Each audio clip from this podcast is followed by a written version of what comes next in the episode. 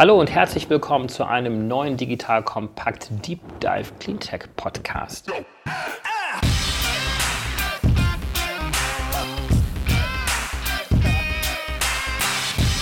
Ich bin David Wortmann, Gründer und Geschäftsführer von DWR Eco. Wir haben heute mal versucht, in dem Podcast das Thema Energiewende und Verkehrswende zu beleuchten. Wir haben dazu eine sehr interessante Panel-Diskussion zusammengestellt in Kooperation mit dem Berlin-Brandenburg Energy Network. Die Verkehrswende wird ja nicht nur durch neue Antriebsmodelle wie die Elektromobilität vorangetrieben, sondern auch durch verändertes Mobilitätsverhalten. Dafür stehen bekannte Unternehmen wie Uber, Lyft, Door-to-Door und andere Anbieter, die über Pooling und Ridesharing oder auch Carsharing-Angebote hier eine Entlastung des Verkehrs mit sich bringen. Wir haben das Ganze sehr konkret gemacht in Berlin, weil hier vor sehr kurzer Zeit ein neues Mobilitätsgesetz verabschiedet worden ist und haben hier von Seiten der Industrie, von Seiten der Energiewirtschaft Matthias Trunk gewinnen können. Der ist Vorstand der GASAG. Die Elektromobilitätsbranche ist vertreten durch Frank Pawlicek. Er ist Gründer und Geschäftsführer von Ubitricity. Von den neuen ja, Ridesharing-Anbietern haben wir den Politikchef Deutschland von Uber gewinnen können, Roland Werner. Die wissenschaftliche Seite ist vertreten durch Dr. Katrin Goldhammer. Sie ist Geschäftsführerin des Rainer Lemont Instituts. Wir haben dann natürlich noch die Politik dazu eingeladen, hier den Staatssekretär der Landesregierung in der Senatsverwaltung für Umwelt, Verkehr und Klimaschutz, Stefan Tido. Die Politik setzt hier, wie in vielen anderen Cleantech-Bereichen, ganz stark natürlich auch die Rahmenbedingungen. Und ich wünsche euch viel Spaß bei der Diskussion. Ihr Lieben, hier ist nochmal Joel von Digital Kompakt und ich möchte euch noch einen kleinen Hinweis geben, denn unser Cleantech-Format wird unterstützt von VCO. Die kennt ihr vielleicht schon aus unseren anderen Podcast-Reihen und ich glaube, das könnte für viele von euch ein super spannender Arbeitgeber sein, denn VCO ist ja Teil der Familienunternehmensgruppe Fissmann, steht für Fissmann Taking Care of und das Berliner Unternehmen konzentriert sich auf die Themen Digitalisierung, Deep Tech, Prop Tech, New Business und Smart Living. Mit neuen Arbeitsmethoden wie zum Beispiel Design Thinking entwickelt VCO umfassende Lösungen und kümmert sich um die Bedürfnisse der Menschen in ihrem privaten und beruflichen Umfeld. Deshalb gründen sie eigene Unternehmen und investieren in Deep Tech und Prop Tech Startups und das Team ist immer auf der Suche nach anderen großen Köpfen, um an der VCO-Reise teilzunehmen. Super energetisch kann ich euch sagen. Ich war schon vor Ort, hungrige Leute, die ganz kreativ arbeiten und wirklich innovativ unterwegs sind. Wenn du auch Teil dieser Familie werden willst, guck dir die Jobs mal an unter vco.io, schreibt sich v-co.io oder ich verlinke das auch nochmal auf unserer Sponsorenseite und hier in den Shownotes unter dem Podcast. Ich möchte vielleicht mit diesem Themenkomplex Politik auch ein Stück weit starten. Wir haben ja gerade schon ein paar Stichworte gehört was alles die Berliner Senatsverwaltung auf den Weg gebracht hat mit dem sogenannten Mobilitätsgesetz. Wir wissen, dass hier vieles für die Fahrräder gemacht worden ist. Es sind 100.000 neue Fahrradstellplätze in Planung in den nächsten Jahren. Geh- und Radwege sollen in Zukunft klar getrennt werden. Wir hören, dass es äh, viele Millionen gibt, 100 Millionen Euro Investitionen im Bereich Radinfrastruktur. Wir haben einiges gehört zum Thema öffentliche Verkehrswesen. Aber ist denn mit diesem Gesetz, so wie es jetzt vorgelegt worden ist, mit diesen Schwerpunkten, die Sie jetzt auch hier gelegt haben, äh, vor allen Dingen auch im Bereich des Fahrradverkehrs, äh, kann damit Berlin Vorbild werden, auch für andere Städte im Bereich einer zukunftsfähigen Mobilität? Also das ist natürlich zumindest unsere Hoffnung.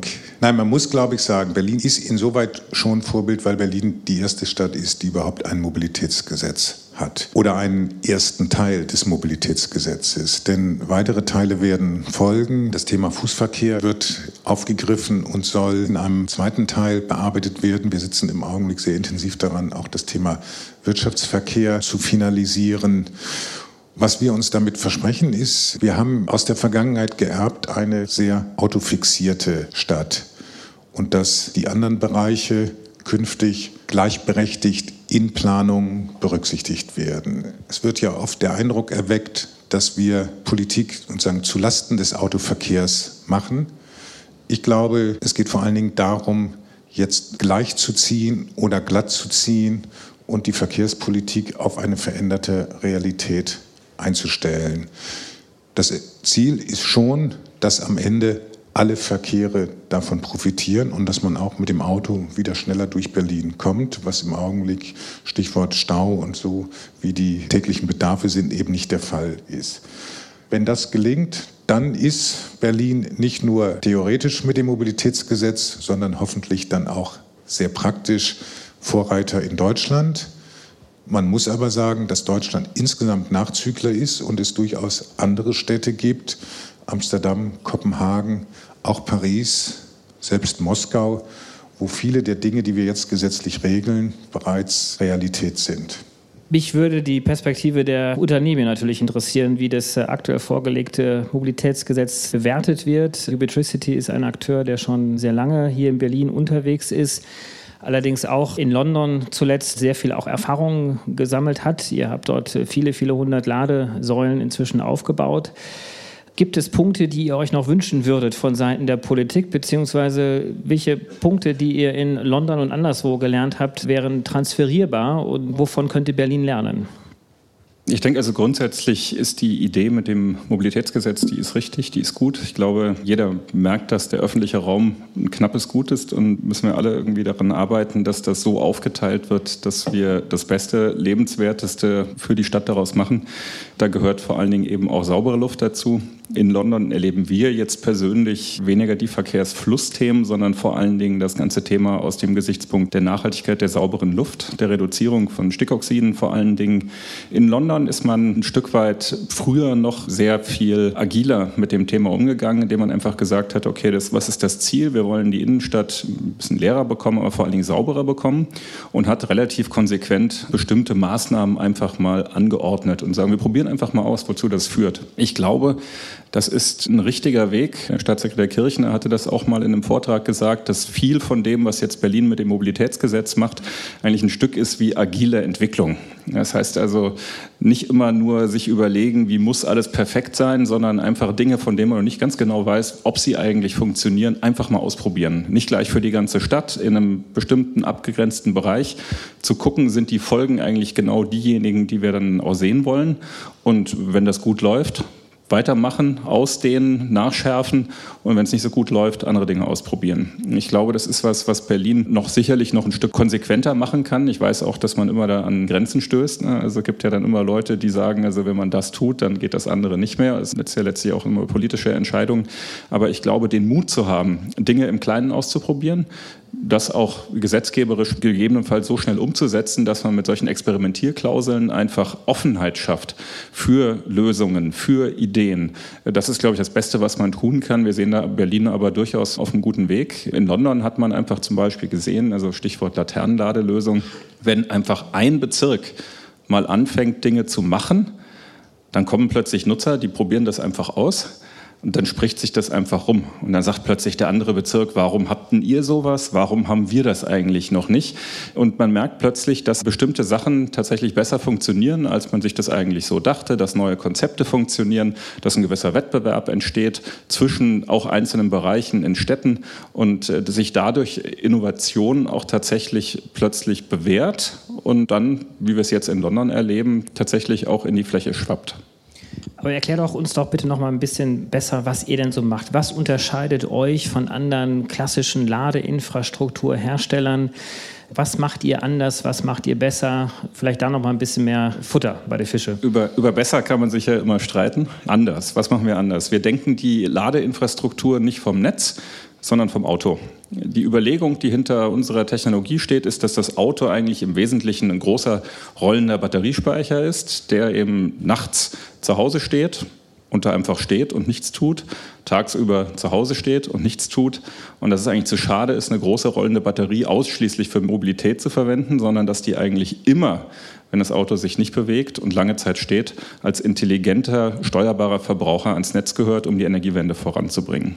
Und die einfache Überlegung hinter unserer Technologie ist zu sagen, dann machen wir doch ein sowieso schon ziemlich intelligentes Fahrzeug, in dem jede Menge Architektur und tolle Technologien schon drin sind.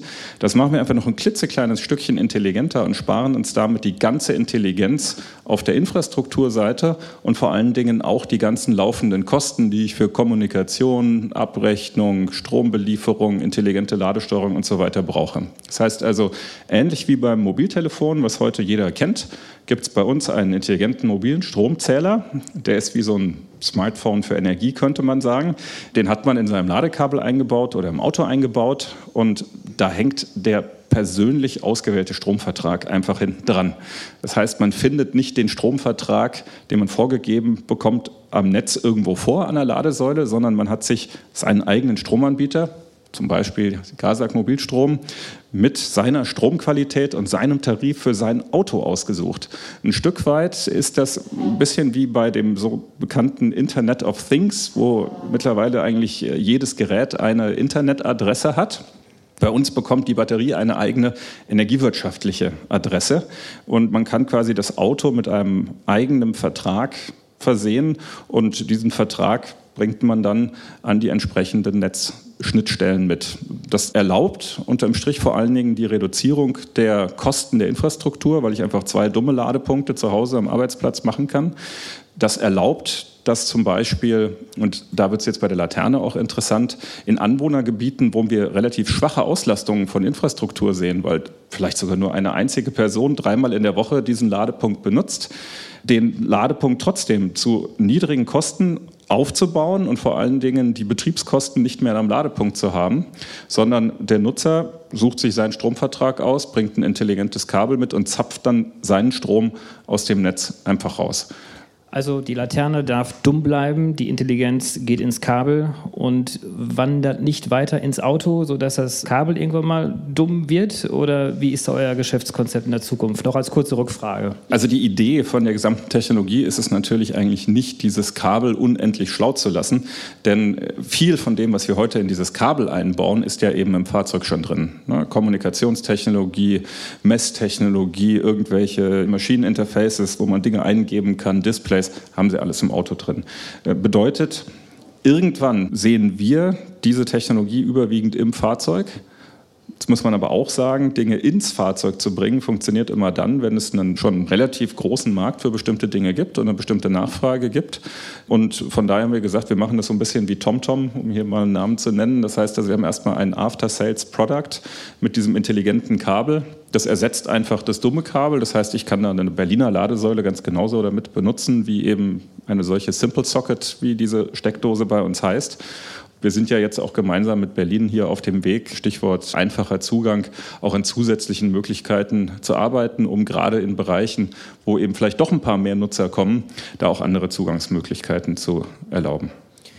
Elektromobilität ist sozusagen auf der Angebotsseite eine Antwort für die Verkehrswende, wo wir auch ganz, ganz schnell natürlich die Verbindung zur Energiewende sehen weil die Elektromobilität äh, sicherlich weitestgehend CO2-freien bzw. mit erneuerbaren Energien auch versorgt werden soll. Ist das die einzige Antwort? Jetzt mal die Frage an die GASAG. Und was hat die GASAG überhaupt mit der Verkehrswende zu tun als Gaslieferant? Also zwei Fragen auf einmal. Elektromobilität die einzige Antwort und was treiben Sie eigentlich in der Verkehrswende? Ich fange mal hinten an. Was treiben wir eigentlich? Also wir glauben schon, dass die Themen zusammenwachsen wird, diese Sektorenkopplung tatsächlich stattfindet. Deswegen kümmern wir uns um das Thema, entwickeln das, entwickeln das agil. Denn heute gibt es noch keine funktionierenden Geschäftsmodelle. Also Sie, wenn Sie so eine Stromsäule an die Straße stellen und die betreiben, dann wird da nie was draus, weil da haben Sie 20.000 Euro investiert oder 10.000 und verschenken die Hälfte des Stroms oder verschenken das zum halben Preis. Das kann es nicht sein, aber wir wollen natürlich schon in Lösungen für beispielsweise Gewerbeanbieter etc. hinein.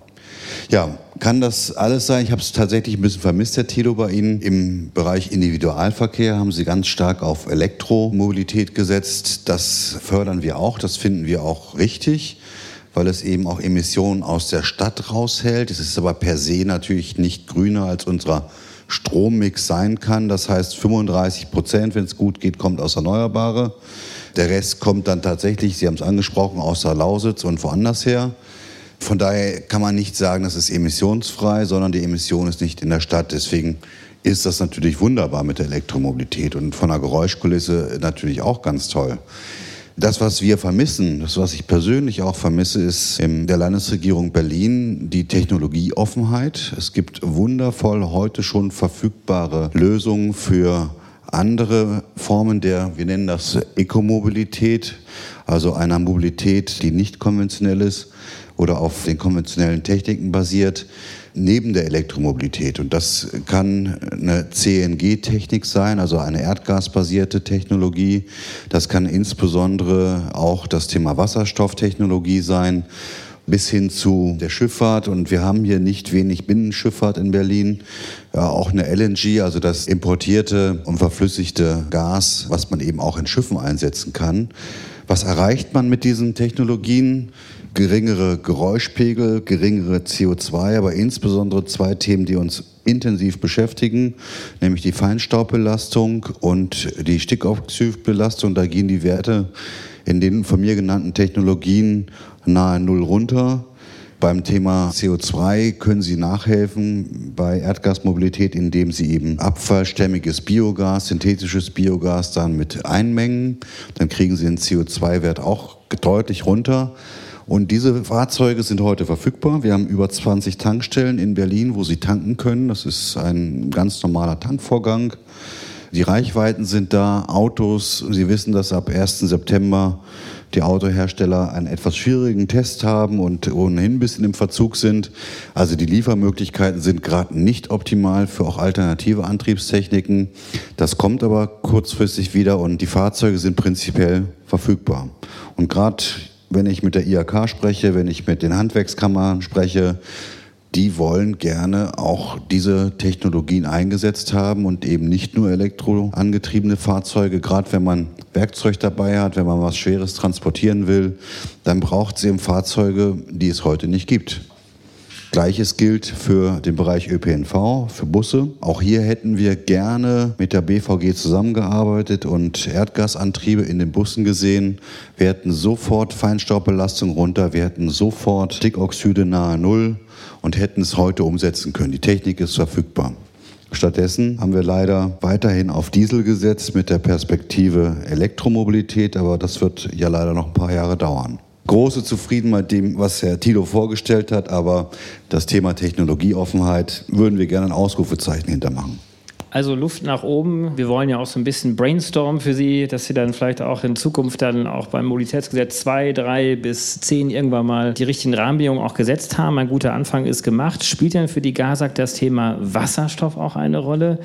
Grüner Wasserstoff, wir wissen, durch Überschuss von Solar- und Windenergie können auch über Elektrolyseverfahren auch Gase hergestellt werden. Spielt das eine Rolle in Zukunft? Ja, absolut. Also wir sind in sehr, sehr konkreten Planungen. Wir nennen das Power-to-X-Technologien, also wo man aus Überschussstrom etwas Sinnvolles macht. Und man kann mit der Elektrolyse eben auch aus Überschussstrom synthetisches Gas herstellen. Da sind wir ganz konkret in der Projektierung, nicht in Berlin, aber vor den Toren Berlins so eine Anlage aufzubauen. Und mit diesem Wasserstoff kann man natürlich dann, und das funktioniert ja alles virtuell, Fahrzeuge betanken, die dann mit Wasserstoff aus einem synthetischen Kraftstoff, der aber aus einem, ich nenne das immer Wegschwerfstrom, fabriziert worden ist. Sie wissen, die Stromtrassen in Deutschland werden nicht so gebaut, wie wir das erwarten, schon lange nicht in der Geschwindigkeit sondern wir regeln immer noch im großen Maßstab tatsächlich Wind und andere Energieanlagen ab, weil die Leitungen nicht da sind, sie wegzutransportieren. Also unser Windpark Walsdorf, um mal ein Beispiel zu nennen, in Brandenburg, der wurde zwangsabgeschaltet in ein Drittel der Betriebszeit. Also Wind war da, Netzbetreiber hat gesagt, kriegt das Zeug nicht weg, abschalten. So, da müssen wir aus meiner Sicht diesen auch großen, großen volkswirtschaftlichen Schaden begrenzen und sagen, dann lass uns was Sinnvolles draus machen, beispielsweise ein synthetisches Gas herstellen und das dann einfach in die Nutzung bringen. Ob es im Wärmebereich oder im Mobilitätsbereich genutzt wird, ist dann ganz egal. Also technisch ist das machbar, politisch muss sicherlich einiges gemacht werden. Ihr Lieben, ihr kennt sicherlich alle unseren Partner Persil, die seit 1907 bereits am Markt sind und damals das erste selbsttätige Waschmittel Deutschlands erfunden haben. Das durfte ich lernen. Ne? Und Persil ist nicht nur in Sachen Waschmittel super innovativ, also ihr kennt ja alle solche Sachen wie flüssig, Perlen statt Pulver, Tabletten für die Waschmaschine, Persil sensitiv, also ganz viel wird da gemacht, sondern auch bei den Services, wo ich euch etwas ganz Spannendes vorstellen möchte. Und zwar, wer seine Kleidung reinigen möchte, sollte sich ja bei der Textilpflege wirklich auf Experten verlassen. Aber ich weiß nicht, wie es euch geht. Ich finde es immer ein bisschen anstrengend, zu reinigende Kleidung in die nächste Reinigung oder Wäscherei bringen zu müssen, weil die Öffnungszeiten stimmen nicht, man muss Umwege machen, es ist irgendwie immer anstrengend. So, und dafür gibt es jetzt eine ganz komfortable Alternative. Und zwar hat Persil mit geschicktgereinigt.de die erste deutschlandweite Online-Reinigung per Paketversand gestartet. Das Ganze ist deutschlandweit verfügbar und funktioniert halt wirklich als bequemer Textilreinigungsservice per Paketversand. Ihr habt also keine extra Wege mehr zur Reinigung und erhaltet eure gepflegte Garderobe schon nach drei Werktagen Auftragen per DHL über Packstation, Postfiliale oder über eure Wunschadresse zurück. Der erste Auftrag ist kostenlos und das Ganze ist rund um die Uhr verfügbar per Online-Auftrag. Was ihr dann bekommt, ist natürlich wie immer Reinheit und Frische in vertrauter Persilqualität. Na, man weiß ja, Persil, da weiß man, was man hat. Und kleiner Tipp, wenn ihr auf geschickt-gereinigt.de slash newwork geht, könnt ihr das Ganze kostenlos testen bis 20 Euro und ich verlinke das natürlich auch nochmal in den Show Notes und auf unserer Sponsorenseite. Vielleicht eine Frage an die Wissenschaft. Katrin Goldammer, das Rainer-Le-Mans-Institut beschäftigt sich sowohl mit energiewirtschaftlichen Themen als auch mit verkehrsrelevanten Themen. Wird denn die Verkehrswende allein dadurch geschafft, dass wir einfach nur die Antriebstechnologien verändern Richtung Elektromobilität auf Basis von 100 Prozent erneuerbarer Energien? vielleicht noch Richtung Wasserstoff oder auch andere Gastechnologien gehen. Wird damit allein die Verkehrswende geschafft oder gibt es sozusagen so zu dieser Angebotsseite auch auf der Nachfrageseite auch Konzepte, die man mehr berücksichtigen müssen in Zukunft? Die gibt es sicherlich. Jetzt fragen Sie vielleicht so ein bisschen die falsche, weil ich tatsächlich Ingenieurin bin und viel Begeisterung habe für die technische Seite dieses Systems und auch mein Forschungsinstitut zu vielen Fragen arbeitet, die gerade erwähnt wurden. Also zum Beispiel die Frage, wenn man sich batterieelektrische und wasserstoffelektrische Mobilität anschaut, wie spielen die zusammen, was hat welche Kostenfaktoren, aber auch wie belasten die das Netz. Wir arbeiten zu den Fragen, wie man sinnvoll neben der Intelligenz, die vielleicht im Kabel steckt, auch das Netz so intelligent machen kann, dass es Elektromobilität zukünftig ermöglicht. Berlin hat ja eine besondere Situation auch auf der Stromnetzseite, die ist historisch gewachsen, hat exzellente Voraussetzungen für den Aufbau von Elektromobilität. Und das wird aber am Ende eine Säule sein von der sogenannten Verkehrswende. Was wir eben gehört haben, was auch Teil des äh, Mobilitätsgesetzes ist, spielt sicherlich eine Rolle. Ausbau von ÖPNV, Wechsel zwischen den Verkehrsträgern, Sharing und so weiter. Alles das ich habe gelesen, die BVG kann dazu. Autos abschleppen. Ist das richtig? Ja, da steht im Mobilitätsgesetz genau, drin. Genau, genau. Ja. sie darf jetzt abschleppen, ohne auf die Polizei zu warten. Ne? So. Das sind alles Dinge, die, Sie fragten ja nach der Nachfrageseite, eine Auswirkung hat. Also ich bin jetzt mit dem Fahrrad hierher gekommen, wenn es mir einfacher möglich gewesen wäre, hier zu parken oder wenn ich eine Monatskarte gehabt hätte, möglicherweise hätte ich mich anders entschieden. Das sind alles Dinge, die meine Entscheidungen beeinflussen. Tatsächlich ist es so, dass ich eine große Möglichkeit sehe, gerade in Berlin, also gerade die Faktoren, die Herr Tito angesprochen hat, die man braucht, um so einen Wechsel zu ermöglichen, auch auf der Seite der Nutzerinnen und Nutzer, zum Beispiel digitale Angebote zu nutzen, benötigt ja ein bestimmtes Klientel. Von dem Klientel haben wir in Berlin sicherlich einige, also Menschen, die bereit sind, neue Technologien anzunehmen, sie auch auszuprobieren, Menschen, die nicht mehr bereit sind, in Eigentum von Automobilen zu investieren. Ich glaube, da haben wir ein großes Potenzial in dieser Stadt. Ist völlig anders im ländlichen Raum, ist auch sicherlich in Brandenburg nochmal anders. Was besonders wichtig ist und was mir gefällt an den Diskussionen im Moment, ist das Zusammendenken dieser beiden Bundesländer. Wäre ein fataler Fehler, das nicht zu tun. Und zeigt sich auch so ein bisschen in der Diskussion, die wir führen, halte ich für sehr vernünftig. Und auf der Technikseite kann ich nur größte Entspannung verbreiten. Ich bin mir absolut sicher, dass wir in der Lage sind, sehr viele Techniken anzubieten und auch zu integrieren es ist sicherlich noch nicht so, dass die alle Kostenparität haben, zumindest nicht in dem, was viele Nutzerinnen und Nutzer betrachten, nämlich das, was heute und in den nächsten zwei Jahren ist. Wenn Sie sich heute ein elektrisches Auto anschaffen, sind Sie schon kostenneutral, aber leider über einen langen Zeitraum gerechnet. Ne? Also mit einem, sagen wir mal, normalen Strompreis im Vergleich zu dem aktuellen irgendwie Benzin- oder Dieselpreisen. Aber diese 10 oder 20 Jahre oder diese 150.000 Kilometer, die Sie fahren müssten, sind oft nicht mit berücksichtigt in Kaufentscheidungen und spielen deswegen eine Rolle, obgleich die Technik und die äh, Umweltwirkungen bekanntermaßen gegeben sind bei Elektromobilität. Vielleicht möchte ich die Frage nach der anderen Seite der Medaille sozusagen der Verkehrswende an Roland Werner mal weiterleiten, weil Uber bekannt geworden ist als Unternehmen mit innovativen neuen Mobilitätskonzepten. Uber ist noch nicht ganz so vertreten in Deutschland, wie das möglicherweise in anderen Ländern der Fall ist. Da können wir vielleicht auch gleich nochmal auf die Gründe drauf eingehen. Aber vielleicht aus der Uber-Perspektive heraus, welchen Beitrag kann sozusagen auf der Nachfrageseite und vielleicht auch ganz konkret Uber auch bieten? Ein paar Stichworte sind sind ja schon gefallen vorhin. Das Thema Clever Shuttle wurde erwähnt. Was kann Uber hier beitragen? Also erstmal vielen Dank. Es ist ja unglaublich spannend, was zurzeit im gesamten Markt ist. Also auch wenn wir sehen im Clever Shuttle jetzt Berlkönig, viele andere Themen, die auch in Berlin stattfinden, die auch in anderen stattfinden. Da ist eine unglaubliche Bewegung drin, weil eben diese lustigen Geräte, die es jetzt vielleicht seit 10, 11 Jahren gibt, die eine Technologie so unglaublich einfach anwendbar für ganz viele Menschen machen, eben auch so ein unglaubliches Potenzial haben. Wer konnte sich denn vor 15, 20 Jahren vorstellen, dass heute jeder mit einem GPS-Satellitenempfänger automatisch eingebaut in seinem Telefon durch die Stadt oder durchs Land geht? Und das ermöglicht eben ganz viele Dinge effizienter zu gestalten. Wo können wir ganz konkret dazu beitragen? Und das wurde ja gerade schon angesprochen, die Frage eigentlich bei beiden, werden die Leute in Zukunft noch ein Auto haben oder nicht? Und natürlich ist das ein Riesenthema. Der Staatssekretär sagte es ja auch eingangs mit den neuen Mobilitätsformen.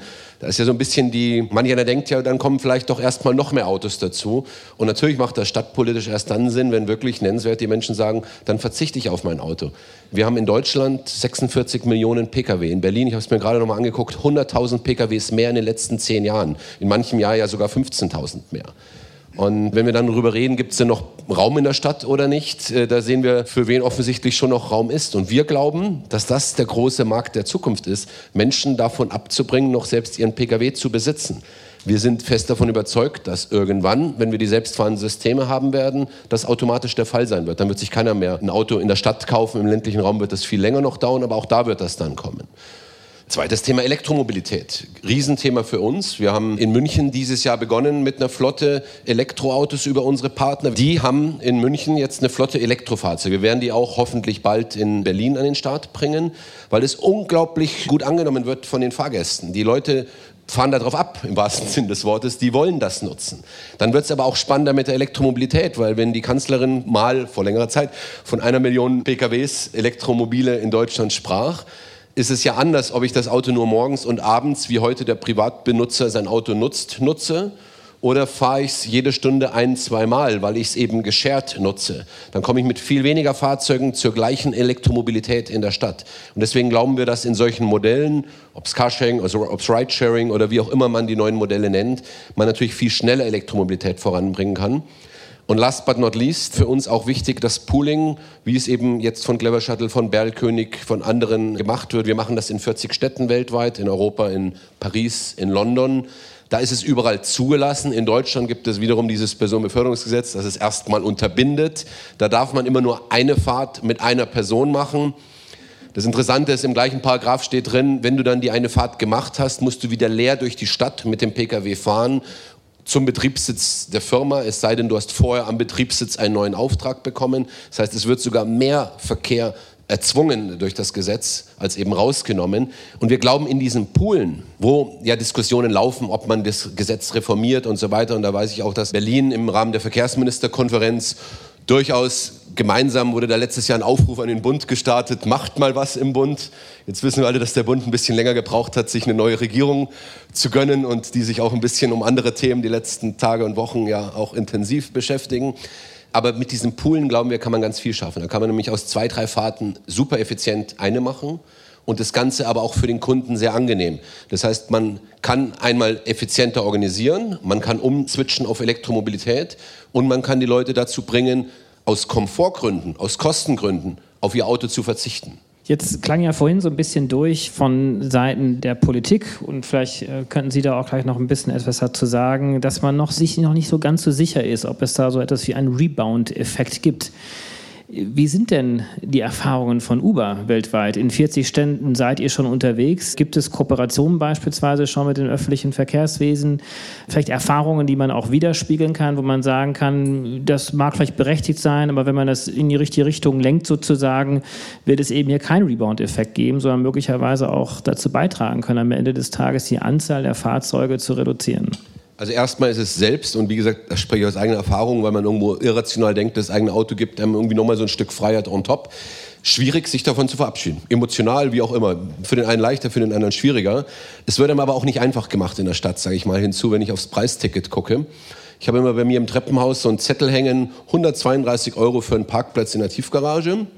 Der Zettel, den ich mir vom Land geholt habe, hat mich 24 Euro oder sogar weniger für zwei Jahre gekostet. Das heißt, um mein Auto zu parken in der Stadt, zahle ich 1 Euro pro Monat, um es im Haus zu parken, 132 Euro. Ich glaube, und das ist so meine Hoffnung, wenn man vielleicht ein bisschen die eine Schraube ein bisschen härter in die Richtung dreht, die andere dann dieses berühmte Gesetz ein bisschen vielleicht lockert, glaube ich, kann man einen Effekt erzielen weil man natürlich beides braucht, so ein Push- und so ein Pull-Faktor. Wir sehen es in manchen Städten, in einem großen Stadtteil von Paris haben wir es gesehen, da hat nach unseren Zahlen es sich eben schon so entwickelt, dass insbesondere die jüngere Generation nicht mehr sich ein Auto angeschafft hat und manche auch dann auf ihr Auto verzichtet haben. Da sehen wir das. Aber es ist ein langwieriger Prozess und man muss erst mal ein Angebot aufbauen aus den verschiedenen Komponenten, das so gut ist, dass die Menschen auch wirklich bereit sind, auf ihren Pkw zu verzichten. Wir gehen aber sehr fest davon aus, ich war heute auf einer anderen Tagung, da wurde mit Zahlen operiert, dass 80 bis 90 Prozent der Menschen bereit sind, auf ihr Auto zu verzichten, sofern sie eine wirklich komfortable Alternative haben und es auch preislich für sie eben die attraktivere Komponente. Es ist ja heute schon so, ich bin selbst Ökonom, mein eigenes Auto hat mich natürlich viel mehr gekostet, als es mir gebracht hat, aber es ist eben eine Schwelle, über die man gehen muss. Und darauf setzen wir, darauf setzen alle diese Akteure, dass dieser Moment kommt.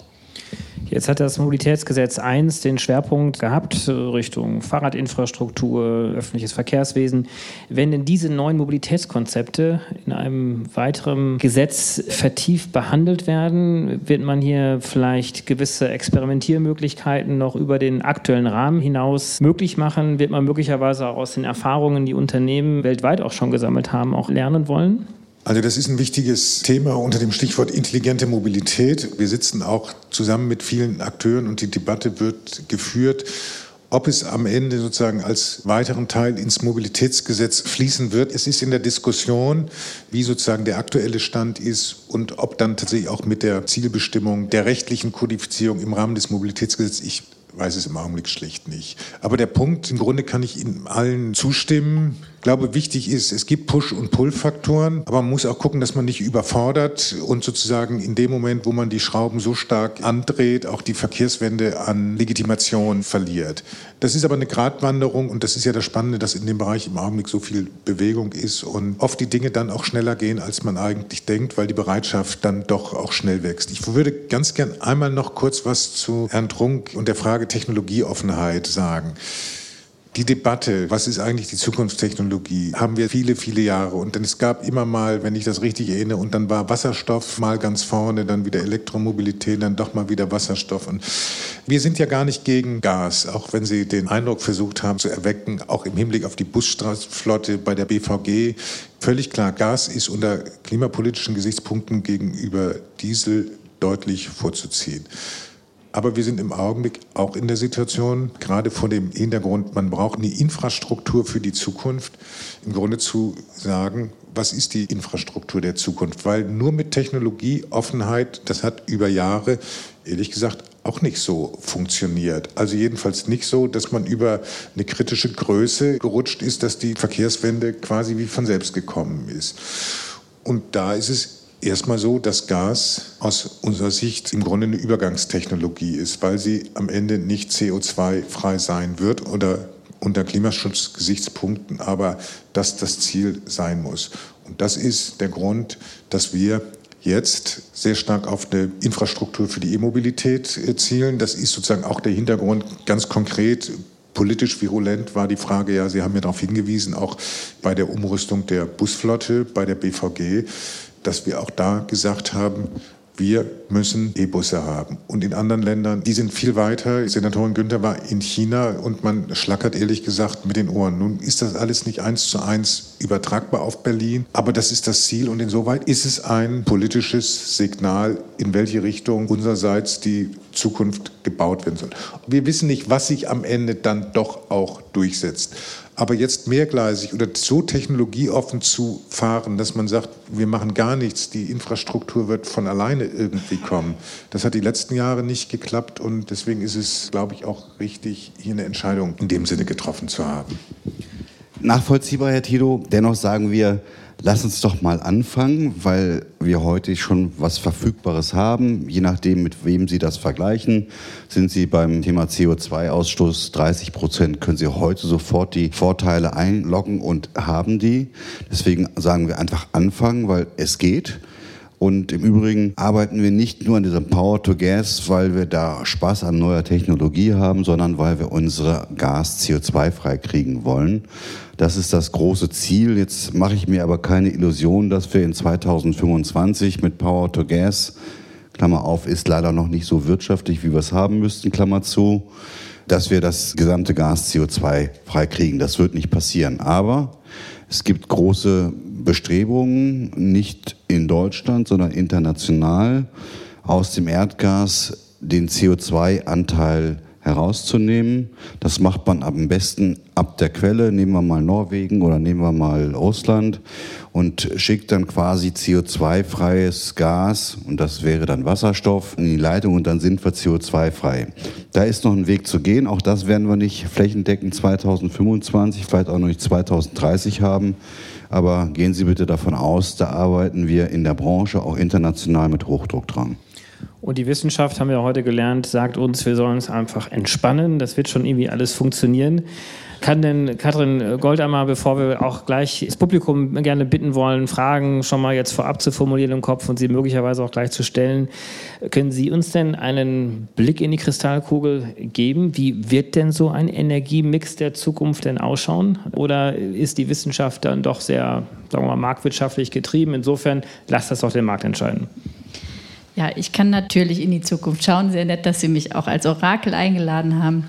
Ich kenne unheimlich viele Studien und Szenarien, die alle unterschiedlich sind. Also ich weiß von meiner Beobachtung alleine der Studien zur Zusammensetzung der Verkehrsantriebstechnologien der nächsten Jahrzehnte, dass da alles mit dabei ist. Es gibt die Welt der 100% Erneuerbaren, die auf Batterien setzen. Es gibt die, die Strom umwandeln wollen in Wasserstoff und auf Brennstoffzellen setzen. Dann gibt es die, die, Sie hatten das Spektrum schon erwähnt, daraus wieder die Arten von Kraftstoffen machen, die im Verbrennungsmotor verwendet werden werden können und so weiter. Und wenn man sich dann auch noch Flugverkehre und andere anschaut, bin ich sehr überzeugt davon, dass es nicht rein batterieelektrisch geht. Alleine deswegen, weil unheimliche Lasten transportiert werden müssen und in unheimlichen Größenordnungen. Ich bin mir aber tatsächlich auch im Klaren darüber, dass die CO2-freien Varianten irgendwie aus erneuerbaren Energienstrom kommen müssen. Und ich bin da auch sehr zuversichtlich, dass das ein großer Teil der Lösung in Deutschland ist. Was ich ansonsten weiß, ist, dass jede Art von Zukunftsforschung bisher zu irgendwie erstaunlichen, aber doch keinen plausiblen oder nachhaltigen Visionen geführt hat. Und es ist sehr schwer, in die Zukunft zu schauen. Ich habe das mit der Entspannung deswegen gesagt, weil man oft zur Wissenschaft oder zu den Technikwissenschaftlerinnen und Wissenschaftlern zurückgeht, um zu fragen, geht das denn überhaupt? Klappt das? Bricht das Stromnetz zusammen, wenn E-Mobilität ausgebaut wird oder wenn die Erneuerbaren kommen? Und da möchte ich mit großer Besonnenheit immer wieder darauf reagieren. Es bedeutet aber nicht, dass wir nicht auch anfangen müssten, uns vorzubereiten. Also wenn man sich als Beispiel mal in Berlin eine Karte malt und alle Taxistände einmalt und man sich vorstellt, dass irgendwann Taxis elektrische Autos sind Vorausgesetzt, es gibt noch Taxis, die an diesen Taxiständen halten. ich würde eher sagen, vorausgesetzt, sie, vorausgesetzt genau. sie müssen dort den halben Tag leer Richtig, rumstehen. und sie müssen dort stehen und, und diese ja die Frage, die nicht besser auslasten kann. Genau. Und dann möchte ich sagen, dann sind wir nicht perfekt vorbereitet. Diese Taxistände werden eine höhere Anschlussleistung brauchen ans Stromnetz, als sie es heute haben und so weiter. Das muss vorbereitet werden. Die Busdepots sind so ein zweites Thema. Wenn Sie tatsächlich BVG-Busse laden wollen und in den Busdepots stehen die über Nacht, dann werden gigantische Anschlussleistungen nötig. Da müssen Transformatoren rein und so weiter. Ich weiß, dass die BVG sich damit beschäftigt und in ersten Pilotprojekten auch verschiedene Techniken anschaut. Aber das müssen wir tun und da müssen wir es in den nächsten Jahren machen, sonst sind wir für diese elektrische Mobilitätswelt nicht gut vorbereitet.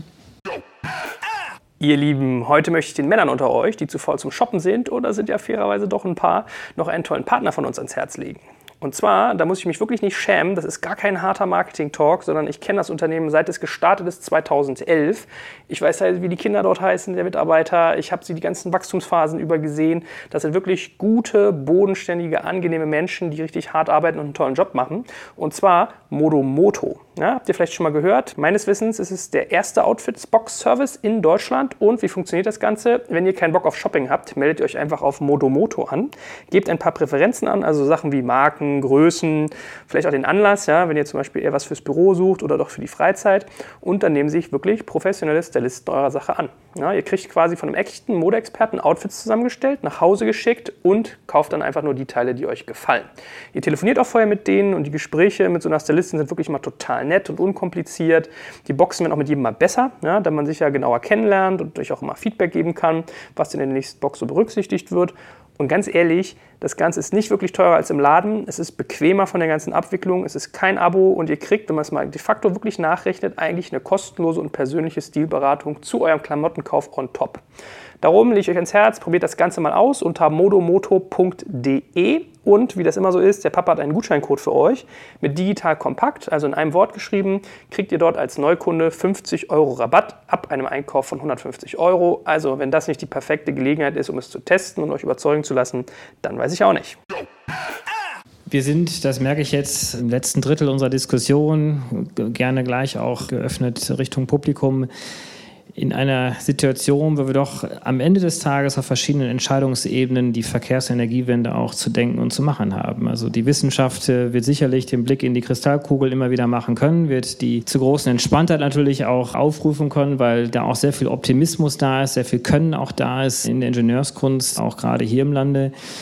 Wir sehen aber auch, dass die Unternehmen sehr weit sind, sehr innovative, smarte Kabel herstellen können, die in der Vergangenheit so nicht denkbar waren und uns letztendlich Abrechnungsmöglichkeiten geben, die sehr individuell sind und damit eigentlich auch zur Diffusion solcher Technologien auch beitragen können oder eben auf der Nachfrageseite auch hier feststellen, dass es hier sehr, sehr innovative Geschäftskonzepte gibt, die eine unglaubliche Beschleunigung erfahren durch Digitalisierung, durch die Nutzung des Smartphones, durch die effizientere Nutzung eines gegebenen Autos, durch Pooling, durch Ridesharing und so weiter und so fort aber eben dann auch die Politik, die hier viele Entscheidungen zu fällen hat. Ich glaube, die große Frage, das große Fragezeichen, was immer wieder auftaucht bei mir ist am Ende einer solchen Diskussion, kriegen wir die einzelnen Entscheidungs- Ebenen sozusagen in einen gleichen Beschleunigungseffekt. Wir sehen, dass neue Technologien teilweise sich konfrontiert sehen mit politischen Rahmenbedingungen, die irgendwann mal in den 80er Jahren entwickelt worden sind und die sehr, sehr langsam überhaupt wieder zu ändern sind. Und schon ist wieder eine Legislaturperiode vorbei. Selbst Rot-Rot-Grün in Berlin ist schon seit zwei Jahren dabei,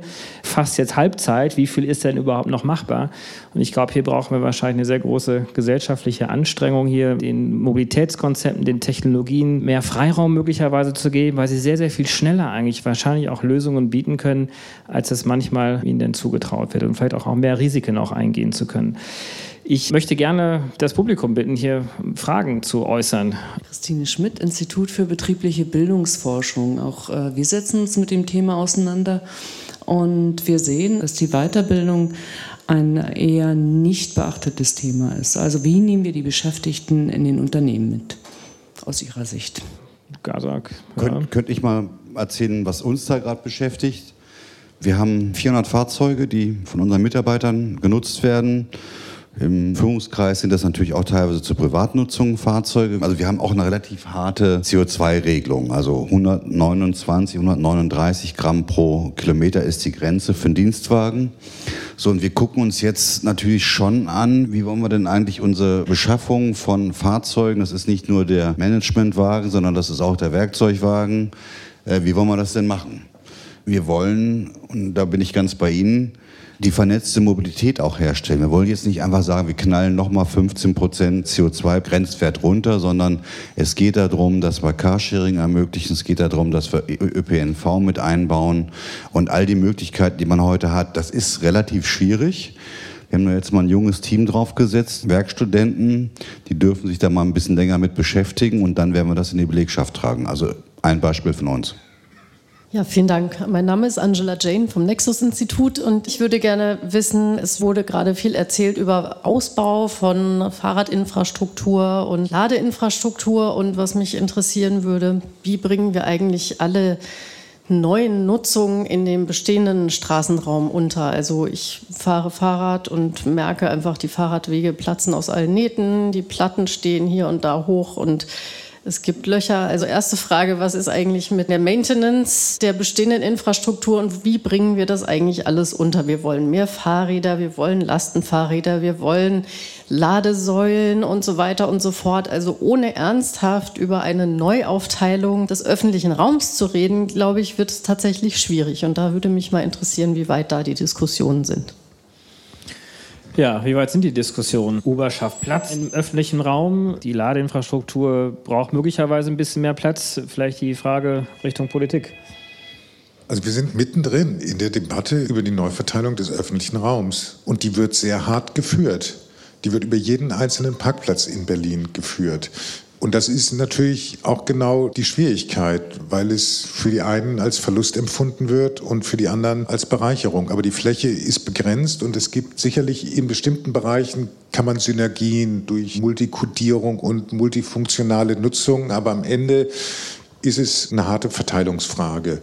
Und die wird von Straßenzug zu Straßenzug im Grunde immer wieder neu auch ausgehandelt. Auch das ist ein Grund dafür, dass bestimmte Dinge länger dauern, als sie dauern müssten, wenn man es einfach von oben entscheiden könnte, was man zum Glück nicht kann, sondern in einem demokratischen Gemeinwesen über Beteiligungsverfahren sind das genau die Fragen.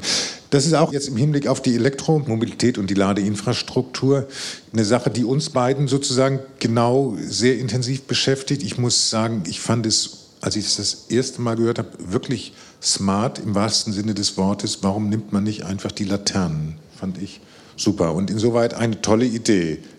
Aber es ist dann eben doch komplizierter, weil auch das hatten wir vorhin die Frage, wir wollen natürlich eine Struktur, die auch eine Nachfrage nach sich zieht und auch da ist es dann eine Verteilungsfrage und vom Ende her gedacht soll eigentlich jede Berliner, jeder Berliner mit ihrem Elektroauto parken können, tanken können. Und zwar diskriminierungsfrei und unabhängig davon, mit wem der konkrete Vertrag ist. Und insofern ist auch hier die Infrastrukturfrage, ist die Intelligenz im Kabel, wo ist eigentlich die Intelligenz? Genau das, wo sich zwei unterschiedliche Dinge treffen müssen. Ich fände es super, wenn am Ende jeder, der ein E-Auto hat, an der Laterne parken kann. Ja? Wie kriegt man das eigentlich hin? Da ist das Modell von Ubitricity im Augenblick erstmal ein anderes. Und wir sind aber genau dabei, das rauszugucken, was ist technisch möglich, dass am Ende mehr Ladesäulen in Laternen sind, ohne dass die zwei Parkplätze drumherum am Ende nur für Ubitricity-Nutzer zur Verfügung stehen, sondern eigentlich allen Berlinerinnen und Berlinern zugutekommen. Und das ist ein schwieriger Prozess und da fangen wir jetzt einfach mal an und gucken und sagen, wir machen jetzt mal dieses Modell und Ubitricity guckt, wie kann man es am Ende öffnen. Und wenn das funktioniert und es entwickelt sich am Markt, dann ist es ein gutes Ergebnis. Das kommentiere ich gern noch. Also erstmal, ich freue mich über Ihre Leidenschaft für die Laterne. Wir teilen die uneingeschränkt. Ja, tatsächlich. Ich darf da vielleicht auf die Frage im Publikum eben noch eingehen. In der Stadt London war es tatsächlich der Hauptgrund, warum man sich für dieses System entschieden hat, dass man, wie der Engländer sagt, nicht noch weiteren Klatter auf die Straße gestellt hat, weil einfach überhaupt gar keiner mehr Lust hatte, noch zusätzliche Stadtmöbel, wenn man die so nennen darf, im öffentlichen Raum wiederzufinden, weil er sowieso schon zugerümpelt ist mit allen möglichen Sachen.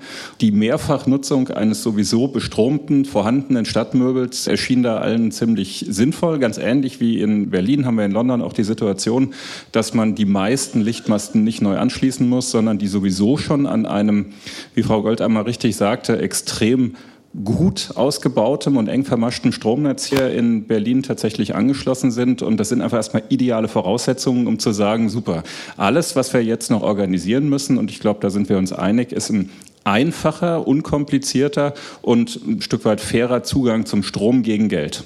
Ja, so, jetzt haben wir gesagt, also es gibt einen, der muss Infrastruktur aufbauen und bezahlen und es gibt einen, der will die nutzen. Und uns erscheint es weiterhin als eigentlich eine ziemlich faire Verteilung, wenn der, der die Infrastruktur aufbauen muss und bezahlen muss, heißt der Staat in dem Fall oder die Gemeinde, eigentlich nur das Nötigste tut, damit jemand anderer, der an seinen Strom ran möchte, überhaupt die Möglichkeit technisch dazu hat und dass der, der sein Auto nachts auf der Straße lädt, auch ein bisschen was dafür bezahlt, über seine Grundgebühr, über sein Zugriffsmittel, um darauf zuzugreifen. Das ist für uns in anderen Lebensbereichen, im Bereich der Kommunikation, selbstverständlich. Ne? Also wenn Sie sich jetzt hier irgendwo in Berlin in Mitte hinstellen und Sie finden ein öffentliches WLAN, da sagt jeder, da geht auch ins Netz geht heute auch jeder ins Netz. Hat nämlich jeder mindestens ein mobiles Endgerät mit dabei, mit dem er ins Netz kann. Das ist Normalität und das ist einfach eine ökonomisch sinnvolle Verteilung von Kosten. Ich bin überzeugt, dass wir einen gemeinsamen Weg finden. Schlussendlich so zu harmonisieren, dass wir da, glaube ich, aus der gemeinsamen Perspektive drauf gucken. Wir haben einfach nur den Ansatz, dass wir sagen, wer nachts Vielleicht nur nicht mal in Prenzlauer Berg, sondern eigentlich auch eher in den Außenbezirken, weil also da teilen wir sogar ihre Auffassung, dass man die Innenstadtbezirke vielleicht irgendwann anfängt, eher vom Individualverkehr zu befreien. Klar, besser ein Elektroauto in der Innenstadt als ein Verbrenner, ja, aber das Ziel, und ich glaube, das machen wir in London so und auch in Berlin, Ziel ist vor allen Dingen, den nicht ganz so hart umkämpften Parkraum zu nutzen. Und da ist es zum Beispiel auch so, dass wir in London ganz überwiegend ohne Stellplatzreservierungen arbeiten, weil auch da die Bezirke gesagt haben, ah, das finden wir nicht so super, wenn für Elektroautos, gar nicht mal für Nutzer von irgendeinem Anbieter, sondern für Elektroautos Stellplätze reserviert werden. Ja, das ist mir zu viel Privilegierung für eine bestimmte Technologie, ist eng umkämpft da kann man jetzt wieder anderer Meinung sein, sagen, wir wollen das gerade privilegieren. Ja, das soll gerade ein Anreiz sein. Aber das Schöne an unserer Technologie auch dort ist, dass sie einfach in der Straße jeden Lichtmast mit so einer Dose ausrüsten. Und ob der dann zugeparkt ist oder nicht, das tut nicht wirklich wirtschaftlich weh, weil ja die laufenden Kosten nicht pro Ladepunkt entstehen, sondern immer nur genau da, wo das Auto tatsächlich auch gerade ist. Ja, das ist eben diese wirtschaftliche Verlagerung der Technologie. Und das Letzte, das möchte ich einfach nur noch mal richtig stellen. Ja, Sie sagen immer, so eine Dose kann man nur mit Ubitricity benutzen. Die Idee hinter der Technologie, warum ja das Bundeswirtschaftsministerium die irgendwann auch mal mit unterstützt hat in der Entwicklung, ist es ja die Liberalisierung, das heißt die Wahlfreiheit zugunsten für den Nutzer auf dem Auto mit seinem Strom gerade möglich zu machen. Das heißt also, bei uns gibt es eigentlich gar kein Kabel, sondern das Kabel, das gibt es von der GASAG, das gibt es vom vielleicht Berliner Stadtwerk irgendwann, das gibt es von wem auch immer. Ja, Entschuldigung.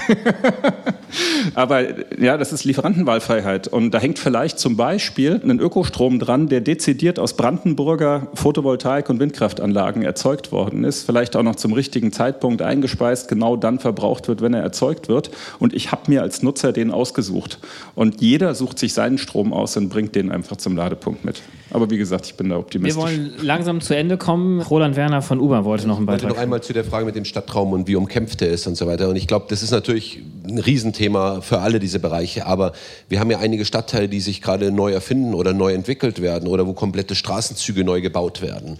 Und da frage ich mich immer, könnte man da nicht versuchen, ein bisschen auch mit einem neueren Modell ranzugehen? Wir haben das in San Francisco gemacht mit so einem Wohnblock, wo dann ein Angebot entwickelt wurde, dass anstelle, dass man Stellplätze herstellt, man fast das gleiche Geld vielleicht aber dann nimmt, aber dann eben über Monate und eine Art Mobilitätsbudget gibt, wo man sich dann die Mobilitätsdienstleistung, sei es ein Carsharer, sei es ein Rideshare, sei es ÖPNV, was auch immer eben selbst zusammenstellen kann, dass man eben mal dazu kommt, dass eben nicht Jahr für Jahr, dass wir weiter diskutieren, 15.000 Autos mehr in die Stadt kommen. Weil das ist ja das Schöne. Natürlich, klar, der eine oder andere Neue bringt auch was Neues mit sich. Aber jeden Monat sind einfach mal 1000 Autos mehr auf der Uhr, nichts passiert. Und zur Frage, weil ich die vorher nicht beantwortet hatte, wie mir dann auffiel, mit Partnerschaft zum ÖPNV. Wir haben in diesem Sommer mit der Stadt Nizza eine Partnerschaft begonnen zur ersten letzten Meile. Da kann man zu den späten Abendstunden, wenn der ÖPNV nicht mehr so unterwegs ist, dann durch die App durchbuchen. Man fährt mit der Metro bis zu einer gewissen Station und dann kann man sich für einen bezuschussten fixen Betrag dann eben innerhalb eines Stadtteils in den Außenbereichen dann mit Uber fahren lassen. Und ich glaube, in solchen partnerschaftlichen Themen steckt ganz viel Musik und ganz viel Zukunft. Was ihr macht, ist unglaublich spannend, um Elektromobilität voranzubringen. Ich glaube, da gibt es momentan so viele Themen auf dem Markt, wo man so schnell Veränderungen sehen wird, dass auch das, was vorher gefragt wurde mit Orakel, ja, als ich vor fast zehn Jahren damals in einem Ministerium auch mal tätig war, ja, da wurde die Firma Uber zum Beispiel noch nicht einmal gegründet. Man konnte das damals auch, glaube ich, nicht antizipieren, weil die Entwicklungen so unglaublich schnell zurzeit sind, dass man sich einfach ein bisschen mehr Offenheit geben muss und ein bisschen auch ab und an mal gönnen muss, vielleicht auch mal ein Gesetz nicht erst alle zehn, zwölf Jahre wieder anzupacken, sondern eben vielleicht wie so ein Haushaltsplan alle ein oder zwei Jahre mal ein Stück nachzujustieren weil die Entwicklung ist unglaublich spannend. Ich glaube, wir langweilen uns alle nicht in den Bereichen, in denen wir da tätig sind. Und beinhaltet aber auch unglaublich viel potenziale Themen, die vorher nur sehr kritisch, auch im Konflikt in Stadtgesellschaften diskutiert wurden, in einem positiveren Umfeld lösungsorientiert zu diskutieren. Ja, besten Dank. Es sind noch zwei Fragen da. Jetzt weiß ich nicht, wie die Geduld des Publikums ist. Wir sind mich ja schon über die Zeit hinweg und ich weiß nicht, ob dort draußen das Essen, was mich auch schon wartet, hier möglicherweise darunter leidet, wenn es zu lange dort steht. Ich würde vorschlagen, wir machen das bilateral, weil alle unsere Gäste hier noch ein bisschen zur Verfügung stehen. Der eine länger, der andere kürzer. Wir haben dazu die Zeit zum Networking. Ich bedanke mich vielmals. Es war eine unglaublich spannende Diskussion. Wir sehen, wie die unterschiedlichsten Entscheidungssphären jetzt zusammenkommen müssen. Wir brauchen mehr Experimentierungsklauseln, wir brauchen mehr Geschwindigkeit. Ich glaube, wir können alle in eine sehr frohe Zukunft schauen und auch uns alle ein bisschen entspannen. Es wird gut. Also, einen schönen Abend.